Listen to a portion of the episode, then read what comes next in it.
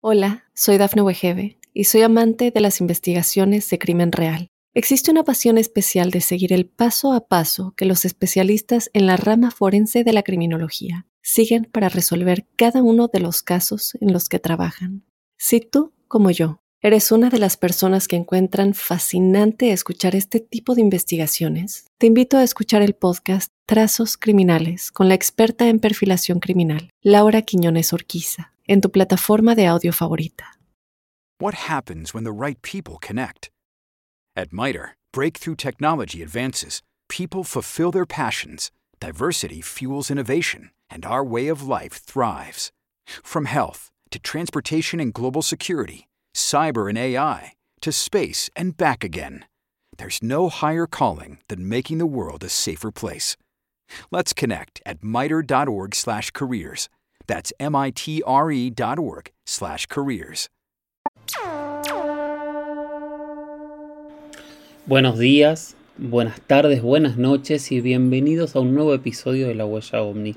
Hoy es un capítulo especial fuera de salida de estreno, pero me parecía que era momento de empezar a hablar. El capítulo anterior lo grabé mientras estaban ocurriendo eh, los hechos en Norteamérica de estos objetos caídos y les dije que en cuanto tuviese más información iba a volver a hablar. La verdad que fue una semana en donde me llamaron de, muchos medios de comunicación, de varios países, para hablar y conversar y, tratar de entender qué es lo que está sucediendo, porque claramente no hay nadie que tenga... Eh, la realidad, que tenga claridad exactamente de lo que está sucediendo. Así que aquí estamos para eh, empezar a analizar. Es un capítulo especial porque lo que hice fue eh, aprovecharme de mis amigos, les pido disculpas a todos. Entonces busqué eh, expertos de todo el continente, gente que realmente sabe y a cada uno le pedí su opinión.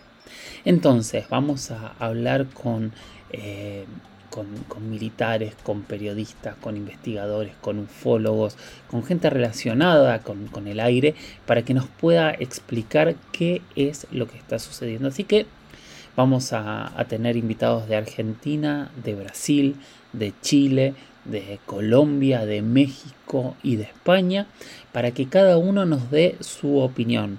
Obviamente les voy a ir contando quién es cada uno de estos personajes, de estos grandes amigos, de estas personas que yo creo que saben muchísimo, muchísimo, para que cada uno nos vaya contando qué es lo que opina uno detrás de otro y al final yo les voy a dar mi opinión sobre lo que me parece que está sucediendo. Y el primero de estos invitados de lujo es eh, una persona que yo conocí hace más de 15 años, creo yo. Eh, lo conocí en su país, en Chile, cuando lo entrevisté por primera vez. Y que no me voy a olvidar nunca porque fue la primera persona que yo pude entrevistar para hablar del tema ovni con un uniforme militar. Él es Rodrigo Andrés Bravo Garrido, es oficial del ejército de Chile, es piloto militar, eh, actualmente está en la Brigada de Aviación de Punta Arenas y es reconocido por ser el primer militar en servicio de Chile en realizar estudios formales sobre la temática ovni. Tiene varios eh, libros publicados sobre el tema, especialmente ufología aeronáutica.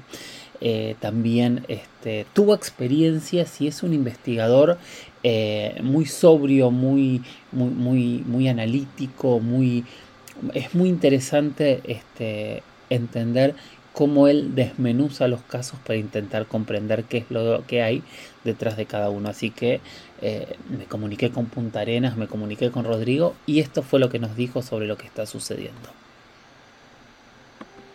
Hola Jorge, ¿cómo estás? Eh, bueno, la verdad que estoy igual que tú, muy pendiente de lo que ocurre en relación a esta este flujo de información que es demasiado, así como, como, como muy, ah, eh, yo diría, demasiado voluminoso para lo que estábamos acostumbrados. Pero en ese sentido, eh, dejando un poco de lado el tema de, la, de lo que uno va, va dándose cuenta eh, y con la máxima objetividad, sin entrar en estos estados de euforia, porque obviamente hay, ciertos investigadores que están planteando que lo que por ejemplo hoy día vimos, que son la confirmación de cuatro derribos, eh, Alaska, Yukon, Montana y Hurón.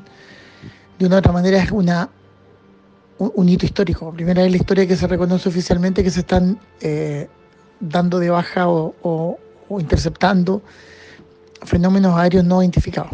Porque ni siquiera estamos hablando de aeronaves eh, hostiles o de otros países, simplemente fenómenos aéreos no identificados. Pero ahí yo creo que hay que ser un poco cuidadoso en el sentido de que eh, Estados Unidos, que es una superpotencia y que hoy día mantiene una hegemonía cultural, militar, social, económica sobre todo, basado que el dólar es la moneda internacional que hoy día más circula a nivel global, eh, ya venía preparando al resto del mundo y sobre todo a sus conciudadanos de este tema. Eh, esta cuestión partió, yo siento, con el, con el punto de, del informe del Pentágono del 2021, del 25 de junio de 2021, que por supuesto derivó de otras cosas, pero ese fue como el puntapié inicial y para mí, y hoy día estamos escribiendo respecto a ese tema, ese, ese informe oficial marcó la, el término de la era moderna de los ovnis, así de simple, porque entre el año 47, que es el nacimiento de la era moderna, hasta el 25 de junio del 2021, era todo bajo secreto.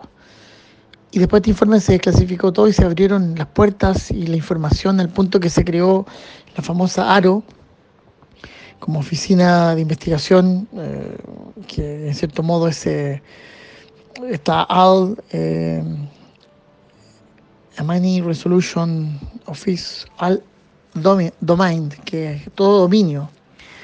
Entonces, lógicamente, eh, que haga transparente esto es porque hay una razón mucho más profunda que yo creo que ni siquiera todavía logramos observar o visualizarla. Y lo que está sucediendo hoy específicamente, y esta última semana con el globo chino que fue derribado la semana pasada, es simplemente el colocar a la par el fenómeno de los ovnis basado en eh, una suerte de, más que modernización, una tal cual como la globalización, una aceleración de la información. Es decir, un día podemos recibir esta cantidad de información tal que nos va a dejar un poco descolocados, pero la misma globalización nos permite que mañana estemos preocupados de otra cosa. Y así sucesivamente. Entonces, esto va a ser importante, va a ser un hito importante, va a ser un hito significativo, pero sin embargo, eh, hoy día, dado los, yo diría las estructuras más bien sociales, no marca un, antes y un después como lo era en décadas pasadas o en siglos pasados. Hoy día esto pasa, se discute, pero al otro día se ha vuelto a la página porque hay otra contingencia que, ya sea por una agenda manipulada, eh, simplemente se, se desvirtúa la información o hay otras prioridades para las personas. Estoy hablando netamente de Occidente. Cuando hablamos de Oriente es otra cosa. Entonces yo creo que esto no es casual, una previa, Vamos a insistir, el informe del 21 de junio del 21 ya confirmó que existía el OAP. Eso es algo histórico. En diciembre del 2022 se dio, se, dio a conocer el informe donde, se, en, cierto modo, se regulaba lo que se había aprobado en la ley de presupuesto, con las misiones del famoso ARO.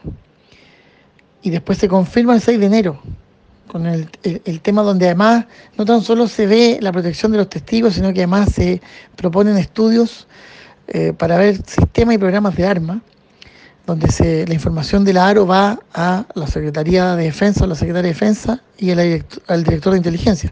Uno ve quiénes son y los currículum que tienen y se da cuenta que esto tiene otro ribete. Entonces, cuando uno en ese informe del 6 de enero analiza lo que fue el plan científico, donde hay una intención inmediata de analizar las características, eh, yo, de hecho lo hice en textual, ¿ah? sobre si es que o no pertenecen a un arte conocido, arte conocido basado en lo que significa la manufactura humana. De ahí partimos. Sistemas de propulsión, sistemas de control, estructura, materiales, metamateriales, sensores, eh, armas, sistemas de guerra electrónica, contramedida electrónica, eh, tipos de propulsión, energía, etcétera, etcétera, etcétera, para investigar y crear. Entonces después sale el informe del 11 de enero, que es el informe UAP del 2022, donde se reconoce que desde el 5 de marzo del 2021 existen 247 nuevos reportes, tal cual como los vimos hoy día, pero hoy día fueron derribados. Entonces claramente se nos estaba avisando que venía esto, y esto tiene dos grandes, yo diría, objetivos. Uno, el tema de tecnologías foráneas como China, por ejemplo. Y dos, que efectivamente aquí hay algo que está sobrepasando la media eh, y así lo dejan en claro, sobre todo en el informe del 6 de enero, donde se establece que este fenómeno es un fenómeno eh, ya anómalo, o sea, anomalías aéreas y transmedia, que son en tierra, aire, mar y en todas las em, otras superficies, como por ejemplo en el espectro electromagnético, que antes no se había considerado. Por lo tanto, aquí hay una cuestión sumamente interesante desde el punto de vista técnico, tecnológico, militar, social, geopolítico, porque después de ver todo esta, digamos, este combate inmediato, hay que ver cuáles son los reales o, profundos intereses geopolíticos que hay detrás. O sea, en ese caso China es un país que está constantemente en los últimos años, como se dice vulgarmente, tocándole la oreja a Estados Unidos. Y China no ha emitido ningún comentario en absoluto con respecto a la invasión de Rusia a Ucrania. O sea, si bien no lo ha apoyado, bajo ningún aspecto ha dicho algo contrario o que vaya en cierto modo a a intervenir ideológicamente o políticamente sobre lo que está haciendo Rusia. Y en 2014, yo hace poco lo publicamos en una publicación, en un paper, eh, en 2014 Rusia ya hizo convenio económico con un montón de países que para nosotros siguen estando en Oriente y siguen siendo lo mismo, pero son países que tienen hoy día dos tercios de la población mundial, por lo tanto la parte económica para ellos no es tema. Así que esto es, yo creo que es la punta del iceberg. Aquí hay que ver un montón de cuestiones que vienen mucho más profundas y que quizás algunas obviamente entran en el ámbito especulativo, no precisamente eh, en la hipótesis que nosotros estamos acostumbrados a discutir especulativamente, como la hipótesis extraterrestre, la parufológica, no, o la psicosocial. Aquí podemos hablar incluso de especulaciones geopolíticas basadas en que esto, de una u otra manera, tiene un, un ribete futuro que va a ser un nuevo ordenamiento mundial desde la perspectiva económica o macroeconómica, geopolítica y militar.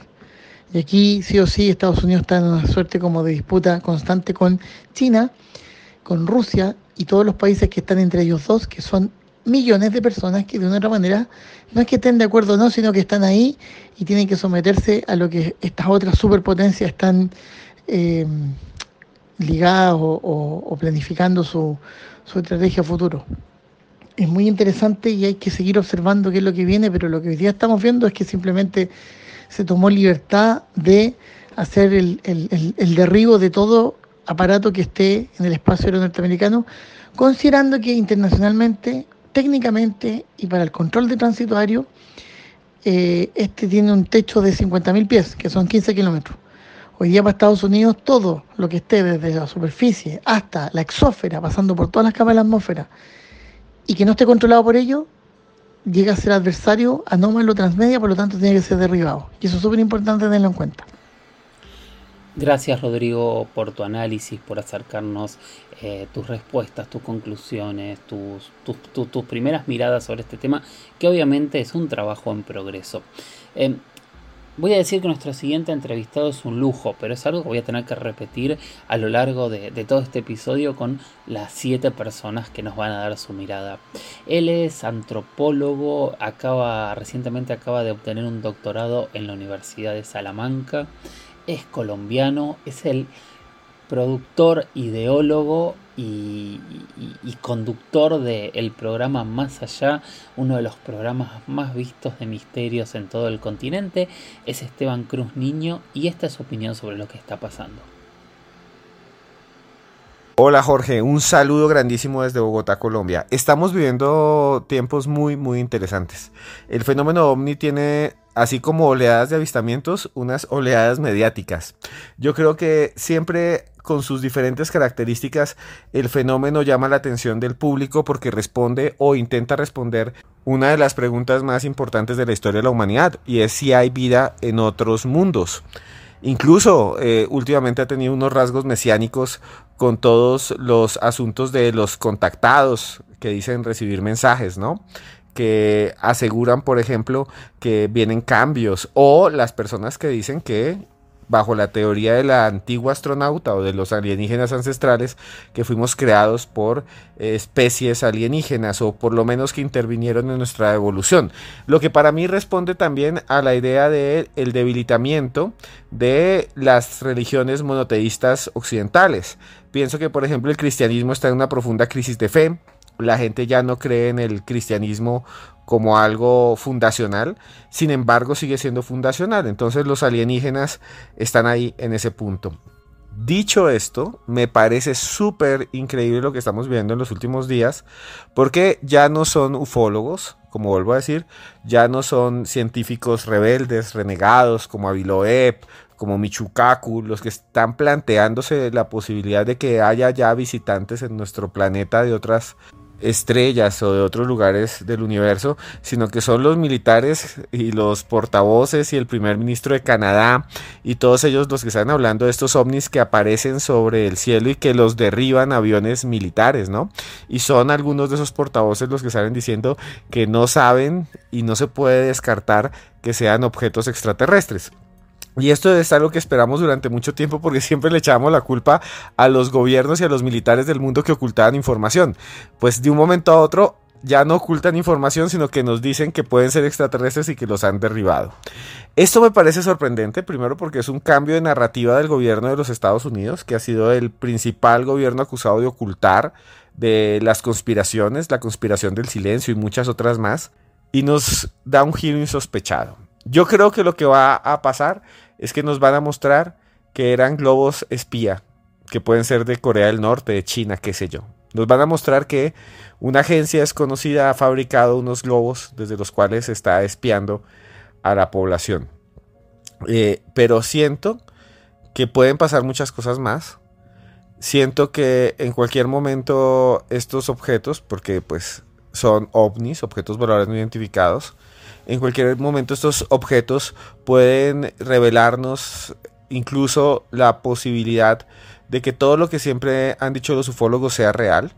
No los contactados, no la Confederación Galáctica, ni los Pleyadianos, pero sí la presencia de algo que no conocemos, que está en algún otro lado del universo o que incluso está debajo del mar. No tengo ni idea, pero siento que, que, que el que aparezcan estos globos da cierta sensación de que los gobiernos del mundo saben que existe algo allí, que no es humano, que ya lo han dicho varias veces. Y esa es la clave, porque estoy seguro que cuando se recojan eh, los trozos, los pedazos fragmentados de estos objetos, pues obviamente lo que va a suceder es que sabremos que son producto de inteligencia humana, de la Tierra. Estoy seguro, porque nadie viaja por el espacio miles y miles de kilómetros, miles de millones de kilómetros para que lo derribe una tecnología inferior. Yo no creo que sean extraterrestres, pero lo que yo sí creo es que están abriendo la ventana y están abriendo de alguna manera la posibilidad de que los gobiernos del mundo ya se están planteando decirle a sus ciudadanos que puede haber algo allá arriba que atraviesa el cielo y que puede ser de otro mundo. Y eso yo creo que es lo interesante de los días y los sucesos que estamos viviendo. Gracias Esteban, súper interesante tu opinión, gracias por, por, compartirla con nosotros. Hola, soy Dafne Wegebe y soy amante de las investigaciones de crimen real. Existe una pasión especial de seguir el paso a paso que los especialistas en la rama forense de la criminología siguen para resolver cada uno de los casos en los que trabajan. Si tú, como yo, ¿Eres una de las personas que encuentran fascinante escuchar este tipo de investigaciones? Te invito a escuchar el podcast Trazos Criminales con la experta en perfilación criminal, Laura Quiñones Orquiza, en tu plataforma de audio favorita. Ahora es el turno de eh, una de las personas eh, que hace más tiempo que conozco dentro de este mundo. Eh, yo creo que la primera entrevista que hice con él fue hace cerca de 20 años. hoy es un periodista, es un, youtuber, es, es, una de las personalidades más influyentes y reconocidas en México en torno a la investigación ovni. Aparte de ser un amigo, ¿no? una persona con la que yo suelo conversar de prácticamente cualquier cosa. Su mirada siempre es interesante y obviamente no es la excepción. Johanan Díaz Vargas. Estimado amigo, un gusto saludarte y bueno pues de todo lo que se ha dicho hasta el momento de esos objetos voladores anómalos que han sido derribados por parte del gobierno de Canadá y de los Estados Unidos, bueno, pues te tengo que decir varias cosas. Uno de ellos es de que sí me queda muy claro que hay algo más fuerte detrás de todo esto. Hasta este momento siempre se ha mencionado que esos objetos pudieran ser tecnología extraterrestre, pero realmente no hay algo que pueda validar ese tipo de información. Pero lo que sí nos queda muy claro que son objetos que estarían dentro de nuestra atmósfera y que por versiones de algunos de esos pilotos que se han filtrado a la prensa, nos estarían diciendo que serían objetos que no tienen ningún medio de propulsión conocido como son las turbinas, las hélices o algo que lo pueda sustentar dentro de nuestra atmósfera tal cual nosotros la conocemos, la atmósfera terrestre. Pero también me queda muy claro algo, que si estos objetos realmente vinieran de otros planetas, ¿por qué ahora sí se dejan derrumbar? ¿Por qué ahora sí se dejan impactar? Cuando tenemos casos históricos como el del comandante en retiro de la Fuerza Aérea del Perú, Oscar Santamaría, que le disparó 64 buses y quizá haya sido tecnología de, los, de la década de los 80, pero aún así, esa tecnología tuvo el poder para poder derribar a un ovni y no lo hizo. Los aviones que han salido para derrumbar a esos objetos son de la década de los 90, es decir, que no estamos tan distante entre el avión Sukhoi de manufactura soviética y de los aviones que están siendo utilizados en estos momentos para derrumbar esos objetos. Estamos entonces en condiciones de preguntarnos, y, y, es lo que a través de mis redes sociales me he preguntado y le he preguntado a mi comunidad. ¿Realmente estamos en condiciones para derribar un ovni? ¿Por qué si en décadas pasadas no podían derrumbarlo y el avión militar que salía para derrumbar esos objetos, en su mayoría ya no regresaban. O en el caso de Oscar Santamaría, vemos que sí regresó, pero con un temor tremendo, que no sabía qué era lo que iba a suceder. ¿Qué es lo que ha cambiado? ¿Por qué ahora sí los están derrumbando? ¿Qué quiere decir eso? Realmente nos están ocultando, qué es lo que yo considero, que detrás de todo esto realmente hay algo más fuerte, que hay algo que nos están ocultando, que hay algo que nos están orillando a pensar. ¿Será entonces que los Estados Unidos y Canadá y China y seguramente muchos otros países en los siguientes días estarán en esa lista porque desean recuperar esa tecnología, replicarla, aplicarla para sus propios fines? Y si no se tratara de ninguna, de ninguna tecnología llegada de otro planeta, sino fuera de alguna empresa importante en cuanto a este tipo de armamento o este tipo de aeronaves, ¿qué van a decir? ¿Cuál será el pretexto? No lo sé. Son muchas preguntas que nos hacemos en estos momentos, pero lo que sí nos debe de quedar muy claro, jóvenes ilustres, es de que hay mucho interés a nivel internacional sobre estos objetos voladores anómalos. Ya ni tan siquiera aplica aquí la palabra ovni, sino así, objeto volador anómalo. ¿De dónde vienen? ¿Qué quieren? ¿Por qué aparentemente estarían en condiciones de repeler esos ataques por parte de la milicia estadounidense o canadiense? No lo sé, pero lo que sí me queda muy claro es que esto está sirviendo para concientizar a la sociedad a nivel mundial sobre un fenómeno que viene desde décadas atrás, muy importante para entender de que no estamos solos en el universo y que nosotros formamos parte de un gran vecindario cósmico. Ahora, lo único que resulta y que esperemos que sea eh, positivo es esa información de la recuperación de esos restos de esos objetos y que nos digan que no son de este mundo. Porque si nos dicen que es de este planeta, en ese momento completamente se termina el rumor, el interés y desde luego el misterio de los ovnis. Desde la Ciudad de México les mando un fuerte abrazo, un servidor, Johanan Díaz Vargas. Hasta como siempre, amigo, gracias por regalarnos tu conocimiento. El siguiente es alguien que ya conozco hace algunos años, que creo que la primera vez que hablamos fue gracias al caso de, los seres este, de, negro, de los hombres de negro, estos seres extraños de Zarzal del Valle que ambos habíamos investigado. Eh, con, en muy poco tiempo nos hicimos muy amigos. Este, él es un apasionado de América Latina, por más que no nació aquí. Eh, a mí me pasa un poco lo mismo, los dos hemos recorrido mucho y solemos intercambiar muchas, muchas opiniones. Tiene eh, un podcast que es Oculto tras la sombra y tiene también un eh, programa de radio en Radio Caracol que es uno de los más escuchados del continente, que es Noches de Misterio. Juan Jesús Vallejo. Lo que estamos viviendo es algo sin precedentes en la historia. Eh, por un lado, eh, que Estados Unidos derribe un globo que tenía claramente unas características y una misión de espionaje sobre territorio norteamericano, pero em, eso es lo de menos. Los siguientes días, lo que el gobierno norteamericano derriba en Alaska, y luego un avión también norteamericano, un F-22, derriba sobre el cielo de Yukon en Canadá son objetos volantes no identificados diferentes a un globo convencional. En concreto, las descripciones que hacen los pilotos hablan de un objeto cilíndrico de un color eh, blanco en el caso de eh, Alaska, del, derribo de Alaska, y eh, parece que es algo muy similar lo que derriban sobre los cielos de Yukon.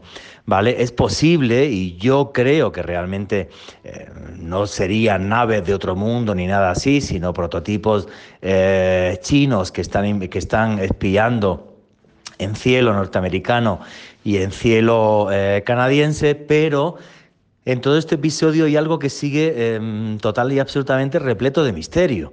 Y es que han tenido que cerrar los cielos de Montana y luego también hoy, domingo, han cerrado los cielos de Michigan durante algunas horas y eso ya sí no es usual, porque además sobre los cielos de Montana es el mismo, el mismo gobernador del estado el que dice en un tuit que lo que está sucediendo es eh, ni más ni menos que eh, hay un objeto volante no identificado y luego esto mm, se desmiente, pero es algo muy, muy extraño porque cuesta muchísimo dinero eh, cerrar el espacio aéreo de un Estado norteamericano.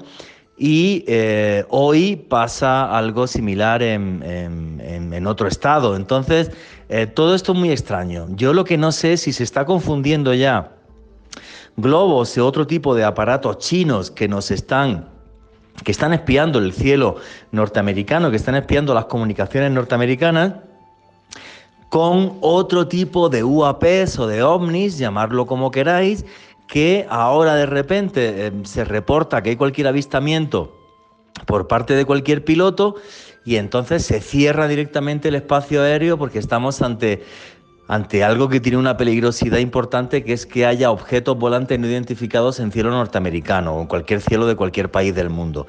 Entonces estos, eh, estos cierres de espacio aéreo son para mí tan intrigantes o más que el haber derribado eh, otro tipo de objetos que en principio no tenían una gran maniobrabilidad. Me explico, los pilotos norteamericanos han dicho que cuando derriban tanto el, objeto volante no identificado sobre Yukon como cuando eh, derriban el eh, objeto volante no identificado sobre Alaska, no era un objeto que tuviese una gran maniobrabilidad, o sea, era una especie como de globo distinto y tal, pero, pero, pero nada más. Ahora, cerrar el espacio aéreo norteamericano de dos estados, dos días consecutivos, sin que quede claro el por qué, eso para mí es el mayor misterio de todo lo que está pasando ahora.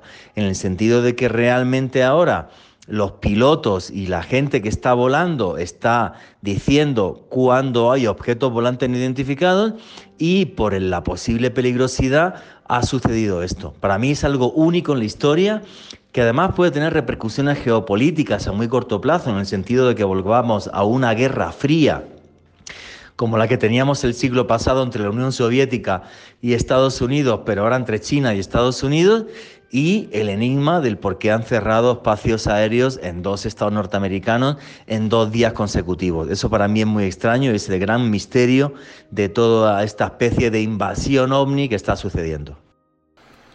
Muchísimas gracias. Hola, soy Dafne Wegebe y soy amante de las investigaciones de crimen real. Existe una pasión especial de seguir el paso a paso que los especialistas en la rama forense de la criminología siguen para resolver cada uno de los casos en los que trabajan. Si tú, como yo, eres una de las personas que encuentran fascinante escuchar este tipo de investigaciones, te invito a escuchar el podcast Trazos Criminales con la experta en perfilación criminal, Laura Quiñones Orquiza, en tu plataforma de audio favorita. Nuestro siguiente entrevistado también es un lujo. Es un lujo porque es eh, uno de los ufólogos, uno de los investigadores jóvenes más renombrados eh, y más apasionados de Brasil. A Tiago yo lo conocí hace también 12 años por lo menos eh, en uno de, los congresos de, de, Ademar Chevaer, si no me falla la memoria, fue en Foz de Iguazú. Él tiene una mirada y, conoce todo, todo el mundo militar en primera persona y conoce el mundo ufológico más que en primera persona, así que me parecía eh, un lujo y un honor poder tener este, la opinión de Tiago Tichetti y gracias Tiago por el esfuerzo de en este portuñol para que nosotros lo entendamos. Hola a todos. Bien, eh, ¿o qué nosotros tenemos ahora? es, en mi opinión, un evento diplomático.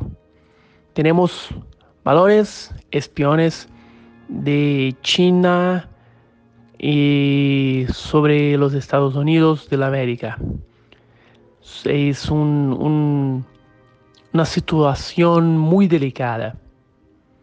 Eh, tengo certeza que los militares de, de los Estados Unidos eh, gostarían que todos esos objetos fuesen la verdad, fuesen naves, espaçonaves extraterrestres, porque es una tecnología hasta ahora, cuando lo sabíamos, que no fue captada por los radares de los Estados Unidos, la protección, solo fueron detectados poco tiempo después, muchos días después, la verdad, y fueron derrubados por, por aviones de, los Estados Unidos y Canadá.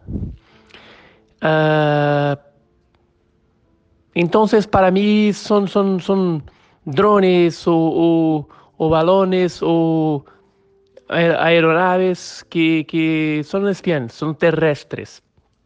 Tenemos, entre tanto, eh, avisamientos de luces en Uruguay. Luces de color roja con movimientos extraños que no se parecen con balones. Esas luces son muy parecidas a lo que nosotros tuvimos acá en Brasil el final de 2022 para inicio, comienzo de 2023, con muchos testigos de pilotos civis, y militares y también de testigos de personas en, tierra. Entonces, ¿qué nosotros podemos esperar? La media solo habla de objetos voladores no identificados, pero no hay una explicación hasta ahora. Creo que estamos diante de un incidente diplomático no de una invasión extraterrestre. Entonces, creo que cedo o más tarde tenemos la certeza de que los objetos derrubados por los Estados Unidos y Canadá eran la verdad balones o aeronaves espías. Y todo eso puede ser una mudanza, un cambio en cómo se, como nosotros vemos los objetos voladores no identificados. Pregunto, ¿será que ahora nosotros vamos a tener una interpretación más seria del fenómeno. Un abrazo a todos. Hasta luego.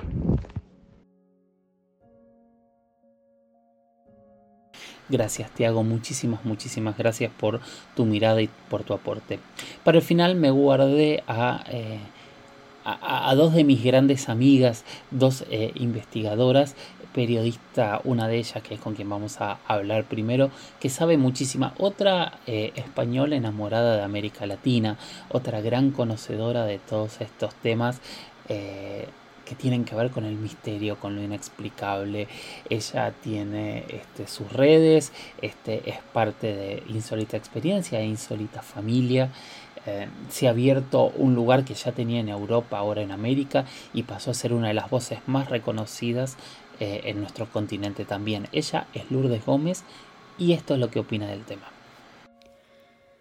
Creo que para tratar de determinar el origen de la llamada crisis de los globos, de dilucidar de dónde vienen esos objetos que han sido derribados tanto en Estados Unidos como en Canadá, tenemos que acordarnos de cómo comenzó esta historia.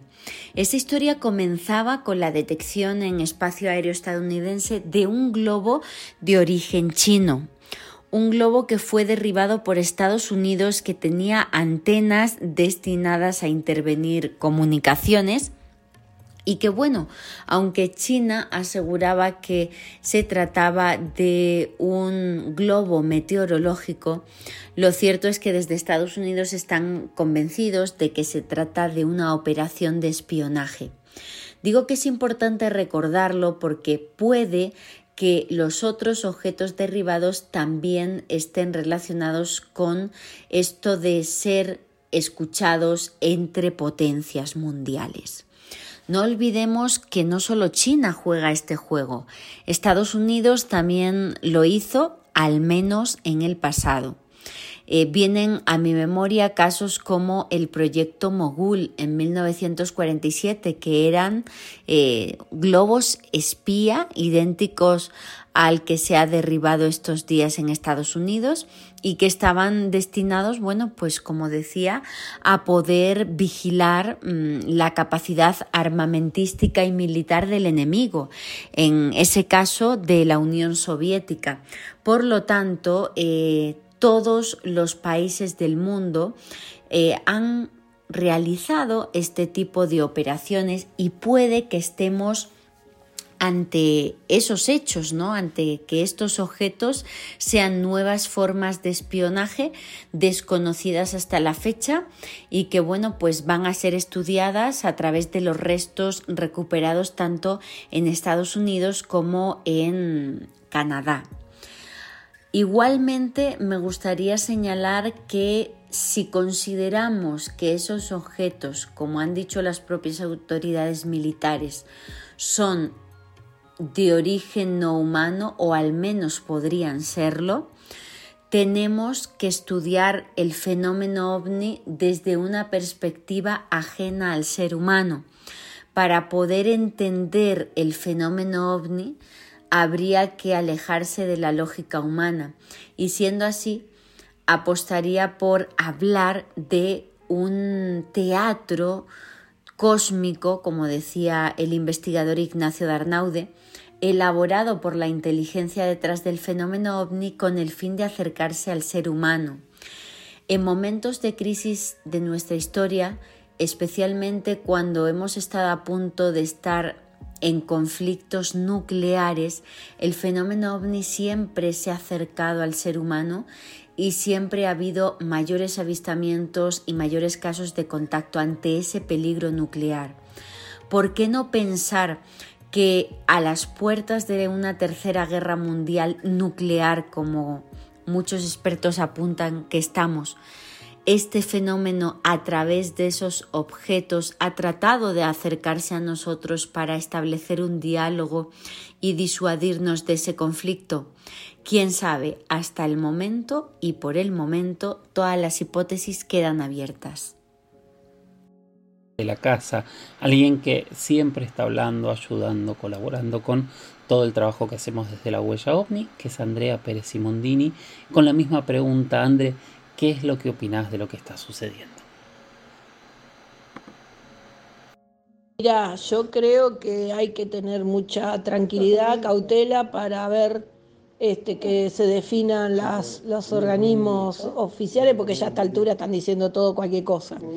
Eh, pero pienso que hay una cuestión geopolítica en juego fuerte, estoy muy inclinada por eso, y estamos esperando este, alguna cuestión este, oficial, porque hasta ahora lo que tenemos es que se dieron cinco, cinco eventos eh, sobre territorio de Estados Unidos y Canadá, tres derribos y, no conocemos ningún aspecto del, recupero, del origen, ni ninguna grabación. Fíjate que el lobo chino lo filmaron enseguida que lo bajaron y ahora no hay ninguna imagen de nada. Entonces eso genera muchas suspicacias.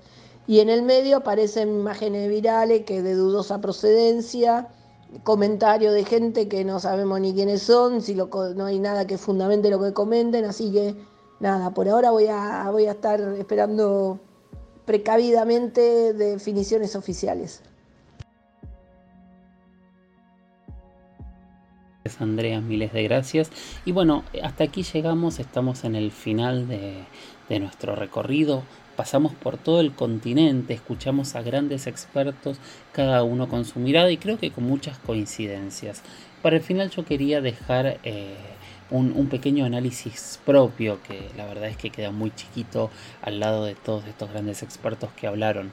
Pero bueno, estamos hablando de tres objetos caídos eh, durante tres días consecutivos, el viernes 10, el sábado 11 y el domingo 12 de febrero.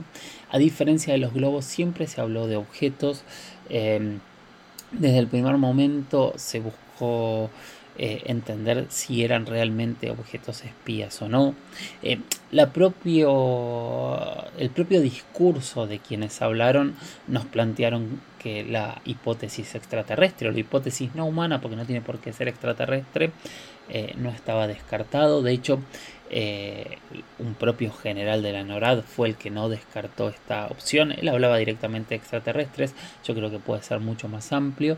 Y después desde el ala política salieron a bajar decibeles y decir que ellos piensan que es chino y ellos mismos descartan eh, que sea extraterrestre. En el medio apareció esta noticia extraña que algunos negaron, otros dijeron que era falsa sobre un objeto sobre China.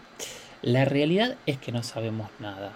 Eh, los dirigentes políticos que informaron la noticia son los únicos que tienen información no se mostraron videos increíblemente como si se mostraron, o sorprendentes, sospechosamente como si se mostraron del derribo de los globos, pero otra vez, esta es una noticia en progreso. Eh, nunca habíamos tenido eh, tanta información sobre el momento para poder debatir. Yo creo que hay que esperar que las aguas se calmen, hay que esperar a ver si va a haber conclusiones, vamos a tener que ver esas conclusiones, entender si los grandes expertos están de acuerdo con esas conclusiones o no y corrernos del, del, frenesí que hay. Hay una cantidad de imágenes falsas que todo lo que hacen es complicar y eh, colaborar para que eh, los informes sean más complejos de entender. Eh, yo creo que la conclusión más grande es que hoy se está hablando de el fenómeno ovni de una manera mucho más abierta, mucho más seria, mucho más calmada y mucho más analítica. Ya no es una conspiración que está lejos, ya es una posibilidad que es más que nada, es una posibilidad grandiosa e increíble. Así que lo que yo recomiendo es leamos todo, escuchemos a gente como la que yo les planteé y sigamos mirando al cielo, sigamos entendiendo y no saquemos conclusiones apresuradas. Esperemos. Gracias por estar ahí y nos escuchamos en el próximo episodio. Chau, chau.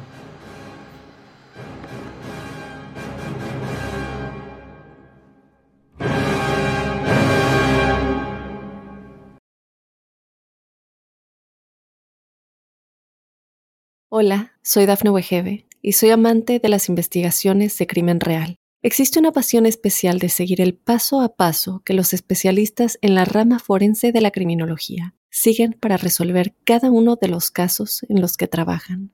Si tú, como yo, ¿Eres una de las personas que encuentran fascinante escuchar este tipo de investigaciones? Te invito a escuchar el podcast Trazos Criminales con la experta en perfilación criminal, Laura Quiñones Orquiza, en tu plataforma de audio favorita.